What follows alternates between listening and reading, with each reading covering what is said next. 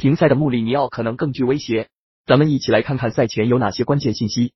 一，AC 米兰本场比赛至少有八名球员无法出场比赛，包括锋线上面雷比奇、梅西亚斯、奥里吉和伊布。目前阵容上面来讲，AC 米兰很不齐整。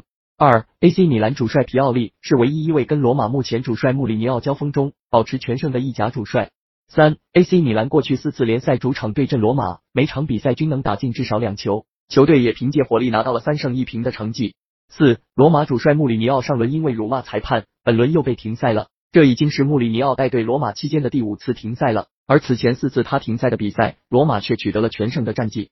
五，罗马队的世界杯冠军成员迪巴拉是本赛季队内第一射手，而他此前面对 AC 米兰打进八球，米兰是迪巴拉职业生涯进球第五多的俱乐部，但是这八球当中有七球是在主场打进的。六，罗马队过去十八次联赛客场对阵 AC 米兰有十六场都能取得进球，过去九次做客 AC 米兰有八次能取得进球。那么本场比赛你更看好谁？